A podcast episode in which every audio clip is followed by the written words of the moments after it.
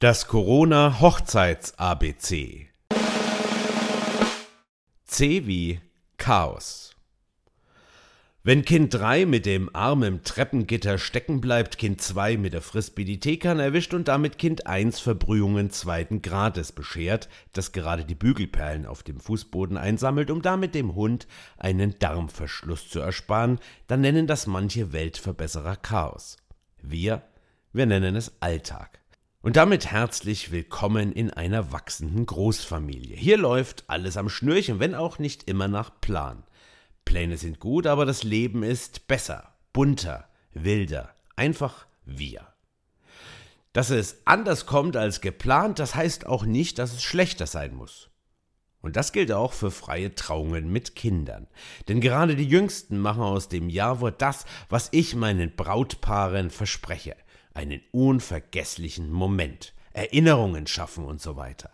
Und Kinder interpretieren das gerne auf ihre Weise. Und dafür lieben wir sie. Das beginnt mitunter schon vor dem Event. Alle Erwachsenen fiebern dem Start entgegen, der Countdown läuft, die für die Kinderbetreuung abgestellte Lieblingsoma instruiert noch einmal das Kind des Brautpaares mit den Worten Gleich, Gleich geht's los. Freust du dich schon, wenn die Mama kommt? Worte, mit denen das bis dahin total gechillte Zweijährige nochmal so richtig auf Touren gebracht wird. Und als die Einzugsmusik aus den Boxen schallt, da will sie nur eines, runter vom Schoß der Oma, hin zu Mama und Papa, mitfeiern, ja was denn sonst? Doch die Oma hat eine Mission. Sie meint es gut. Jetzt bloß kein Aufsehen erregen.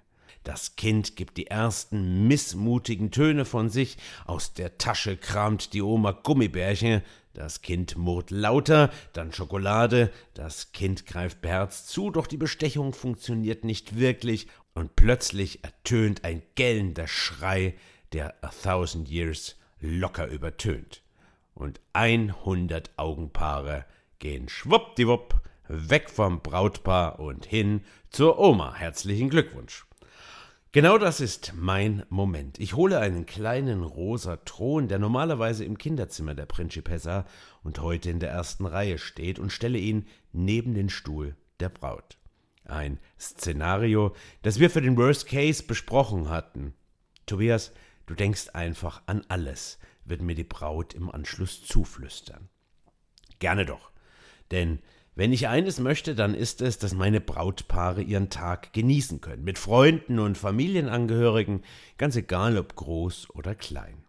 Und genauso wie ich dem Schwiegeronkel des Bräutigams zehn Minuten vor Beginn der Trauung mit Chutzpe erklären muss, dass er seine spontane Idee der lieben Worte an das Brautpaar leider nicht in der Zeremonie halten kann, weil wir so eng durchgetaktet sind und ich so viel reden werde, aber am Abend, nach dem Abendessen, da wäre ein super Zeitpunkt dafür.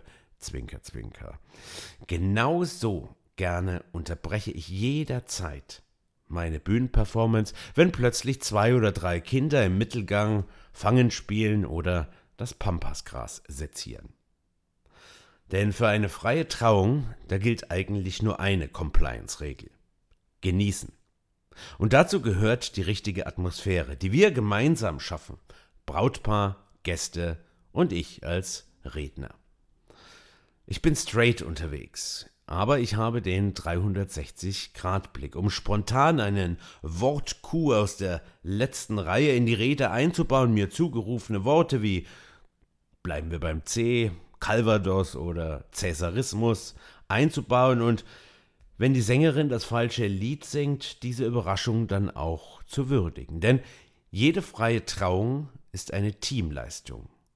Und bei all dem gilt es, wie zu Hause, Ruhe bewahren, Überblick verschaffen und das Brautpaar feiern. So wird aus manch drohendem Chaos das C wie Champions League.